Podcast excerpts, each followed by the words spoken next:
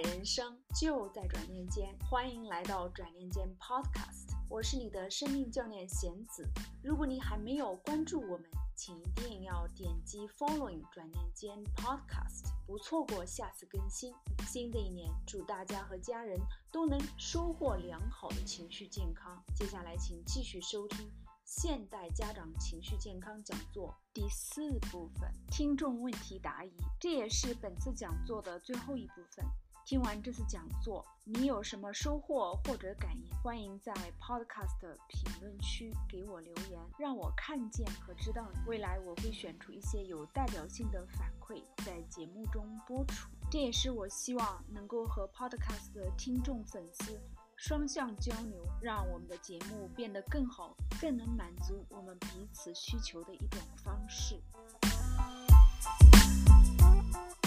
我来回答一下我们的义工收集到的问题。第一个就是我遇到了一个变化无常的领导，该怎么样控制自己的情绪？我们说，呃，生命教练，我们在回答问题的时候，其实我不是给你提供答案，我是希望能够启发你。当然，我们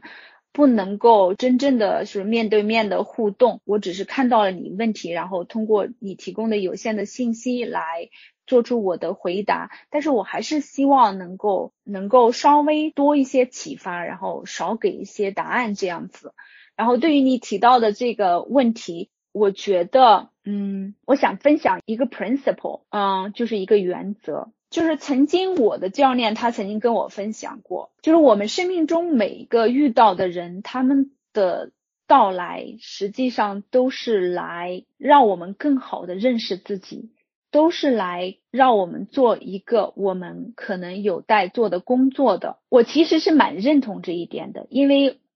跟你挺类似的，我也曾就是前一段时间也遇到了一个变化无常的领导吧，就是在我所做的另外一份工作当中，然后我的领导也是感觉特别的挑战，然后在我比较郁闷的时候，觉得好像自己是一个受害者，好像自己的情绪都是被他来控制的时候，然后也是我教练讲的话启发到我，然后我就觉得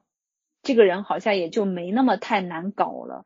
因为我可以把它用来当做锻炼自己，就是他如果变化无常，他如果就是有很多要求，我呢是成为他的受害者，然后好像我的日程安排都被他搞砸掉，还是呢我借此机会来锻炼一下自己的边界感，因为或许这个人他是来告诉你，他当然不会说。嗯，我来是为了让你学习边界的，但是可能这个是你的人生，大自然让你去通过它来学习如何和别人划分边界，自己有没有是有担忧，就是因为担心他是领导，然后不敢得罪他，所以呢，他说什么你就听什么，还是说如果你是在北美，然后我们说这个领导和下属之间其实。嗯，是平等的。他虽然工作比你高一级，但是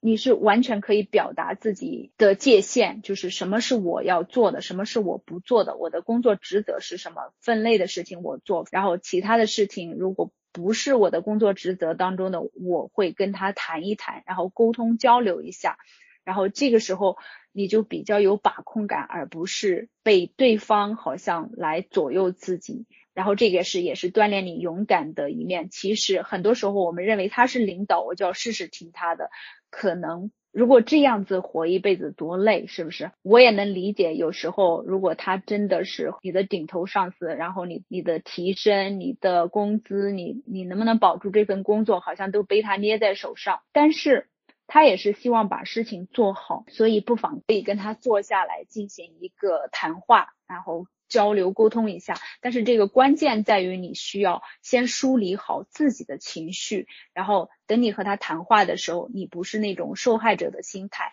也不是那个愤怒的想要去啊让对方觉得自己错了这样的一个心态去跟他谈话，因为这种心态是不会让你们的谈话有好的这个结果的。所以梳理好自己的情绪很重要，关键还是你先把自己的情绪管理好了，然后再和你的领导去进行这个交涉。呃，第二个问题是，孩子在学校被别人拿来开玩笑了，该怎么教他调整自己的情绪？谢谢。首先，我很能理解，就是作为父母，如果我们的孩子在学校被人拿来开玩笑，然后。我们的心里很难过，我自己的女儿也曾经遇到过，她不是被开玩笑，但是她是被别人孤立了，所以，所以我当时是很难过的。我能够想见你肯定也是非常的非常的难受。作为父母，我们本能的想要保护自己的孩子，但是从我自己帮助我的孩子的这样的一个。经验来出发吧，就是提供给您参考。我们实际上在这个时候呢，我们要教会孩子，别人说什么我们管不了。如果对方做的很过分的话，我们可以去报告老师。然后你的孩子也回来告诉你了，这也是挺好的。他并没有说这个事情困扰他，他他并没有就是自己。一个人去面对，而是和你们在一起分享。所以从这点上来讲，你首先要肯定你家的孩子，告诉他做得好。你这个遇到这个事情以后，就告诉爸爸妈妈了，这是一个很好的一个情绪自救。你是希望通过这件事情来给你的孩子赋能，而不是让他觉得。他是一个被害者、受害者，然后被别人讥笑、开玩笑，然后让他就是另外一个就是你要帮助他的是帮助他建立一个强大的内心，就是说你帮助你的孩子跟他做一个就是叫做角色扮演吧，你和先生呃或者太太你们可以扮演一下，一个是嘲笑、开玩笑你家小朋友的人，另外一个是。你家小朋友，然后你们两个扮演一下，然后示范一下给你的女儿，让她知道在这种情况下可以怎么样来应对。因为大人在这方面还是有自己的一些技能的，所以可以示范给他看。然后尤其要教会自己的孩子，就是说别人如果拿你开玩笑，你越是不放在心上，越是表现的无所谓的样子，或者 walk away 走开，然后。对方可能就觉得无聊了，然后就不会接着拿你开玩笑了。教孩子这些方面，就是你的目标是帮助他建设他自己强大的内心。第三个问题是有朋友听众问到，希望老师推荐一些比较实用的情绪管理方面的书籍，谢谢。啊，我我已经把这个给整理出来了，然后做成这个 slide 分享在这里，希望对您有帮助。第四个问题呢，是孩子的作业一晚上都讲了二十遍了都不会，我已怒火中烧，怎么控制自己的情绪？几乎每个晚上都是这样的重复，自己的耐心、爱心已经磨没了，怎么控制情绪？不要让家庭的氛围长期处于负健康。这个问题非常好，也非常普遍，其实是我们在情绪健康当中。经常会提到的，也是我的学员经常遇到的情况。首先，我们讲情绪健康的核心是自我关爱，然后在就是说你自己觉察到自己怒火中烧的时候，这个时候你可以做到的是 walk away，首先就是走开，先离开这个现场，然后等到感觉自己要发飙的时候，就是及时的一个应对，就是走开。然后让自己去洗手间处理一下自己的情绪，在那里面待一会儿再出来。然后这个呢，只能是说让你在想要发飙的时候不发飙，但是不能够解决你每天晚上都重复这样的一个事情，重复着同样的生气的这种事情。我想说的，我其实挺想问你一下，就是。孩子的作业，你认为是他的事情还是你的事情？我们在情绪管理这一块，包括在心理学界、教练界都流行一个导师说的一句很著名的话，就是这个世界上有三样事：我的事情、他的事情，或者是别人的事情，然后另外一个就是上帝的事情或者老天的事情。你认为孩子作业事情是你的事情？还是孩子的事情？这个是我想要问你的。因为我现在小孩去上学的地方，他们都跟我们讲，这个作业是孩子的事情，不是家长的事情。然后他们也告诉孩子，It's your job，做作业是你的工作，不是我的工作。然后我呢，在回答这个问题的时候，其实我还蛮想了解你现在是在哪个地域？你是在北美吗？还是你现在在？中国可能这也有这个差异在里面，我能够理解，如果你在国内的话，可能作业这个压力是非常大的。但是如果你在北美的话，这边普遍大家的做法就是我们倾向于放手让孩子去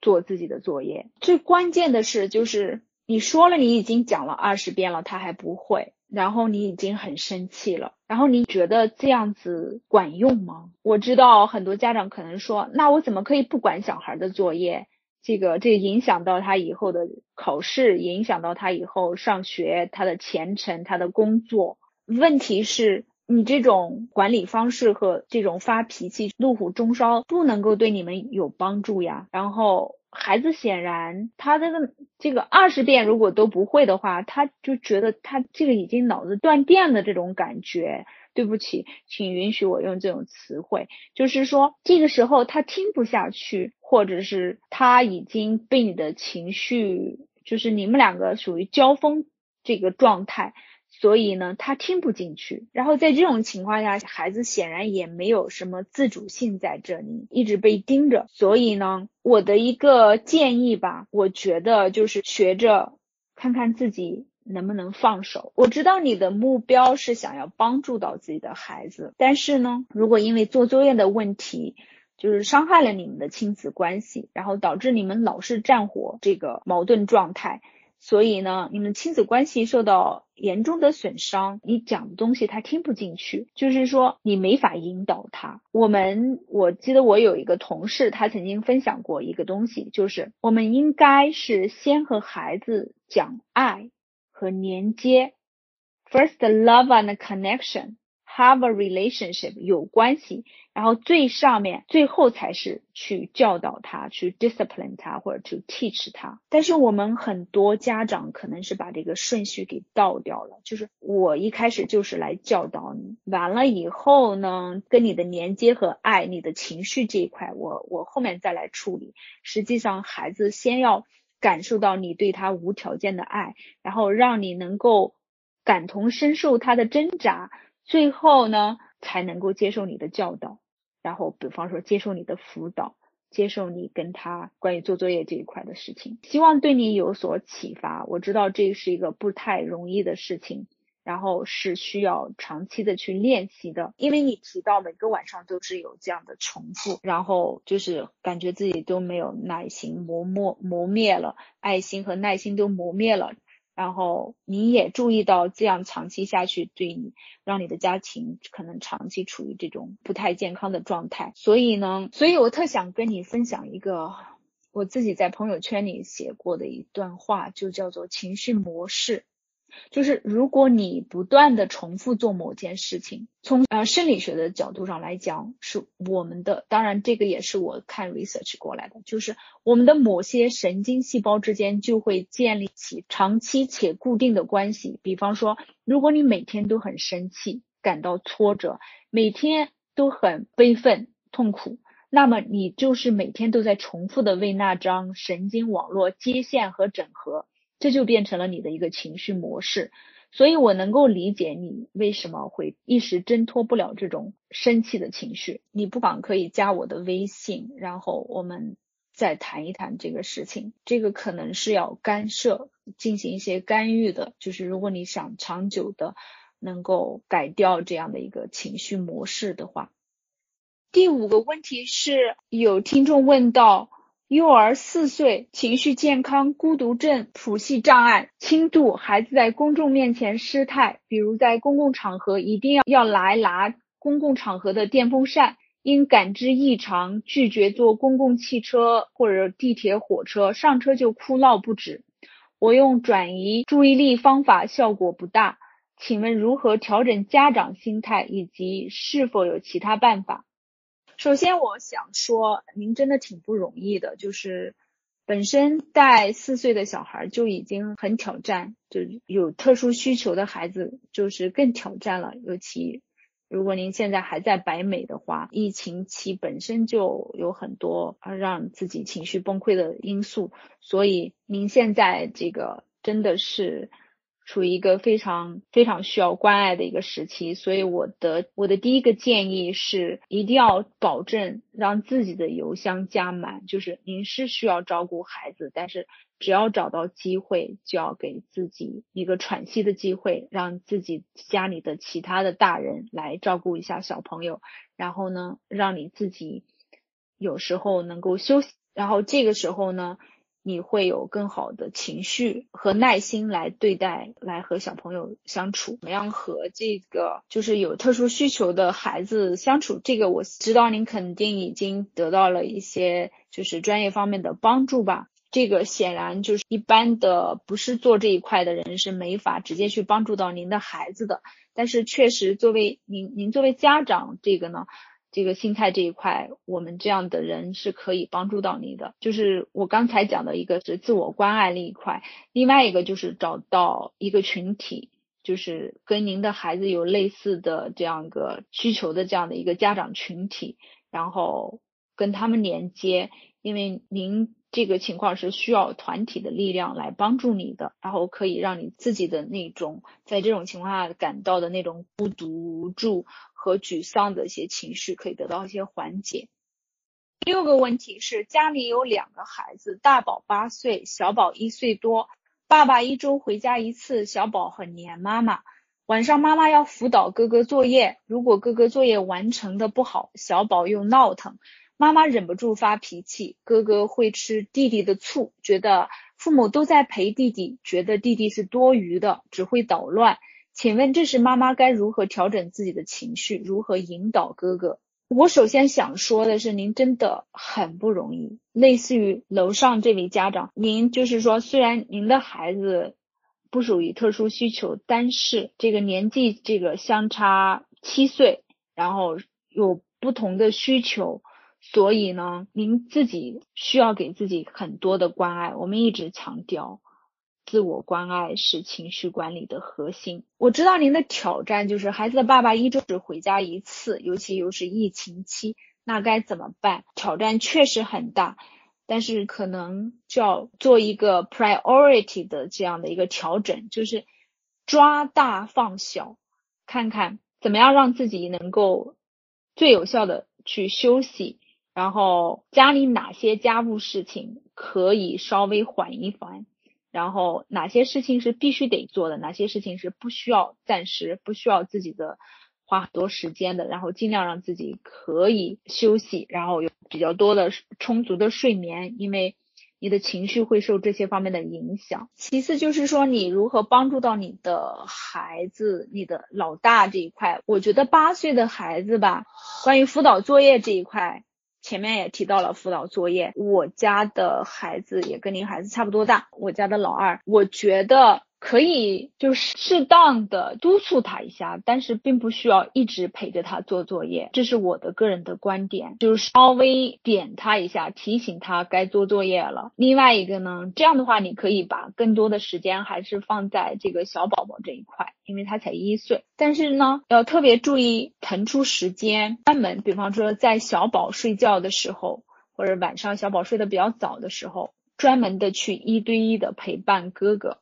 然后让哥哥觉得自己很特别，然后多在哥哥面前夸小宝有多么的爱他，多么的崇拜他，是个大哥哥这样子。我知道您的情绪有很多方面，可能是来自于您说到忍不住发脾气，就是可能是因为这个弟弟，比方说弟弟在闹腾，然后哥哥有表现出吃醋，然后说一些可能做妈妈的听了很不舒服的话。其实我们这个时候。要学会和孩子共情，就是这个时候我们不要去否定哥哥的情绪，我们可以接纳全部接纳他的情绪，但是不允许他的一些啊，比方说对弟弟的一些不好的行为。行为上是不可以接受的，但是他的情绪是可以接受的。然后哥哥表达出来的那些嫉妒情绪啊，或者是其他情绪，妈妈你是可以去接纳他的，去肯定他，就是说我看见了你说了哪些话，然后你觉得弟弟在捣乱，你觉得很不舒服，你很你觉得很很沮丧，或者是你有点吃弟弟的醋，你有点 jealous，这些东西你都可以把它点出来。其实大孩子他也只不过是希望你能够理解他，看见他。尤其是当他在争注意力的时候，所以当你把他的情绪点出来，这就是我前面就是分享那个情绪轮，我一会儿把它分享出来。当你去帮助孩子鉴别自己的情绪，然后点出来的时候，你会发现你的孩子会好很多，然后也会合作很多，然后可能就不会再和弟弟去。对你的注意力了。情绪轮可能对于小朋友，对大人也很管用，就是帮助你鉴别自己的情绪，然后让细分自己的情绪，然后尤其是帮助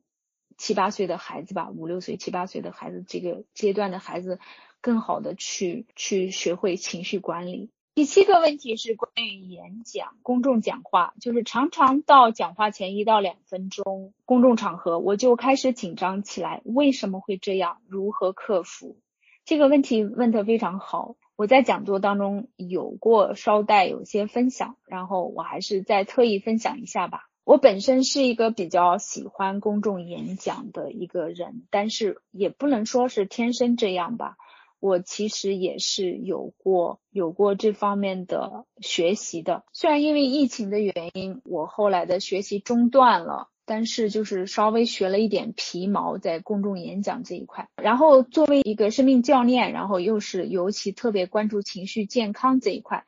所以呢，我有一些稍微有一些心得来分享，就是关于您提到的这个紧张这个状态。我前面讲到，我们的身体实际上并不是特别能够分辨清楚是紧张还是兴奋。所以我教你一个招，就是等到你下次要讲话的时候，感觉自己紧张的时候，你告诉自己，你说我太兴奋了，然后你来观察一下，它可能会给你带来的变化，你会发现自己不会。像以前那么紧张，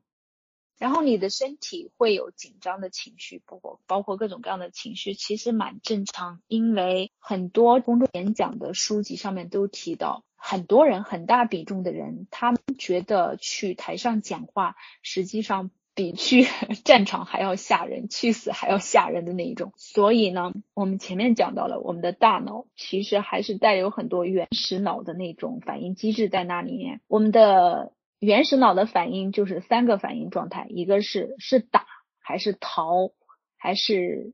镇住，flight or fight or freeze。所以当我们要公众讲话的时候，我们的身体的反应就是 fight，或者是想要逃。想要逃的时候，你可能拔腿就跑，因为紧张拔腿就跑，所以你这个时候你不想上台讲话了。包括我今天一开始的时候，我也是有点紧张。如果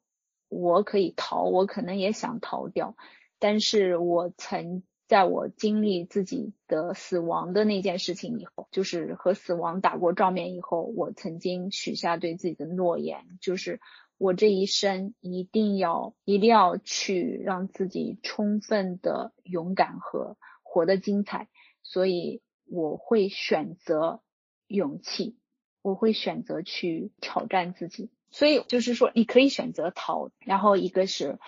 fight。对你之所以紧张，是因为你的身体觉得你要面对战场，然后赶紧要把自己武装起来去 fight。所以你有这种情绪是很正常的。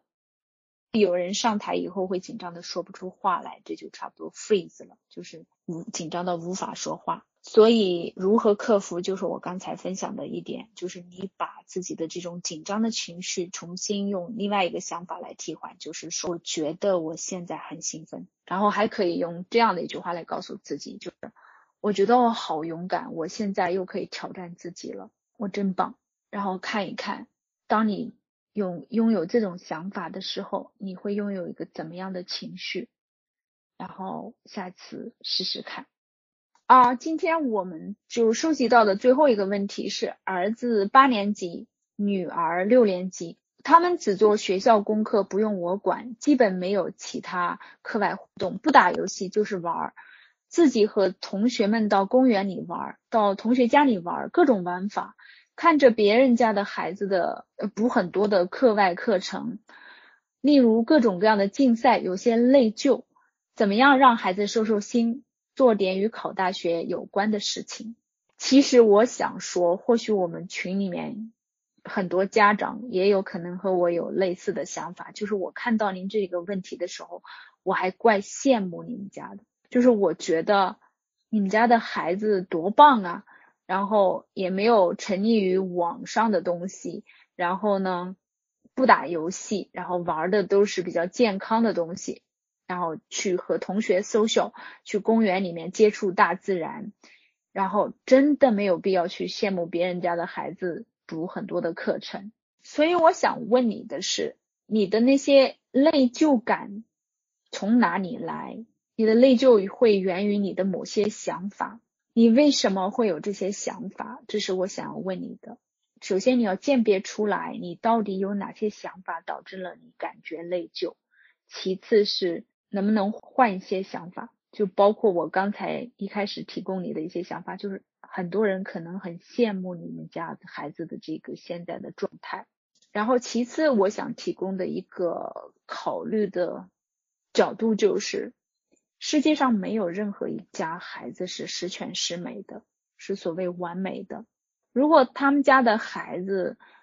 上很多课程，但是也有可能他会有其他方面的困扰，所以真的没有必要去想一些自己家孩子没有的东西，这是我的一个观点。当然，其实作为教练，我一般是不去给别人提这种我自己的观点的东西，我所有讲的东西都是仅供参考。其次，我想讲的一个就是可能会帮助到你内疚感的这样的一个东西，就是。你从哪里看到别人家的这个孩子的补的那些很多课程？是从朋友圈吗？我觉得朋友圈晒的很多东西是造成现代很多家长焦虑和内疚的一个重要原因。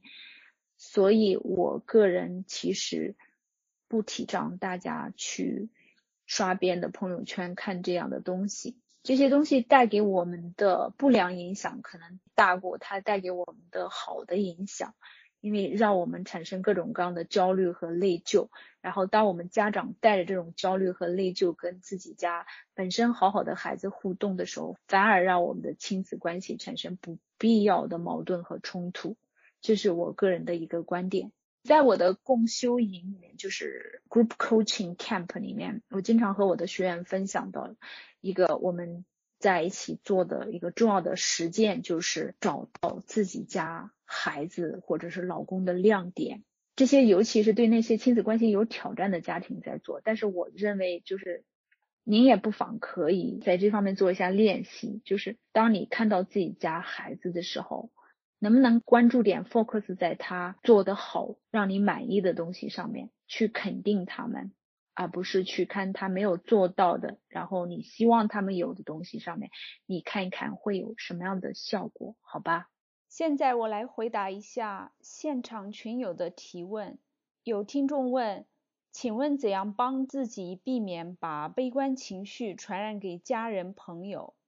那您问到的这个问题特别好啊，其实也曾经是我曾经挣扎的这一块，因为我原来的情绪里面有非常多的悲伤和抑郁的成分在里面，我当时看待很多事物都是灰色的。我觉得，嗯，或许您可以去挖掘一下是什么导致了你这么。悲观的情绪，比方说在我自己身上，因为童年的一些经历，然后包括啊家庭的贫困，然后自己目睹父母这个在贫困当中挣扎，然后有比较多的无力感，然后父亲做生意失败这样的事情啊，然后导致我在成年的时候还是比较多的在这块挣扎。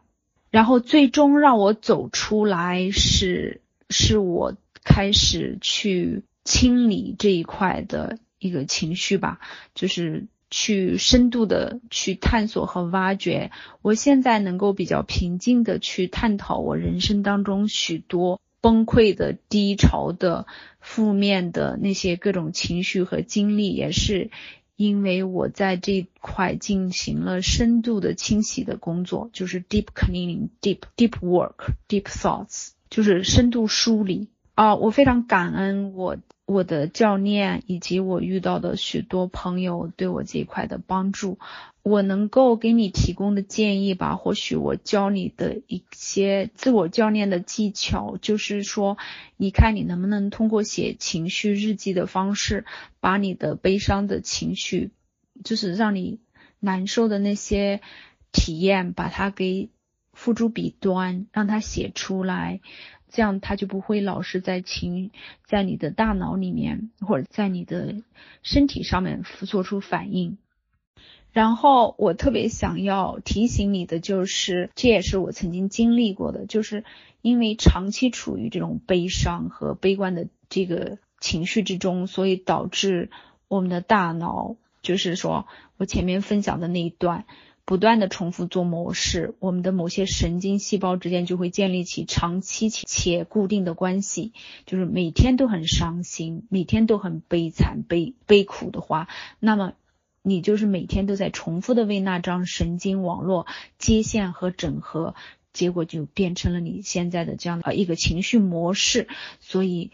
要做的是去干预它和去对它进行一个深度的清理，然后呢？让自己重新大脑的 neurons 这个神经元重重现接线搭桥这个样子。然后我前面讲到了情绪健康啊管理当中一个重要的技能 emotional skill 就是去积极的创造积极的情绪。那悲观和伤心的反面情绪是什么？就是是是喜悦，对不对？是啊，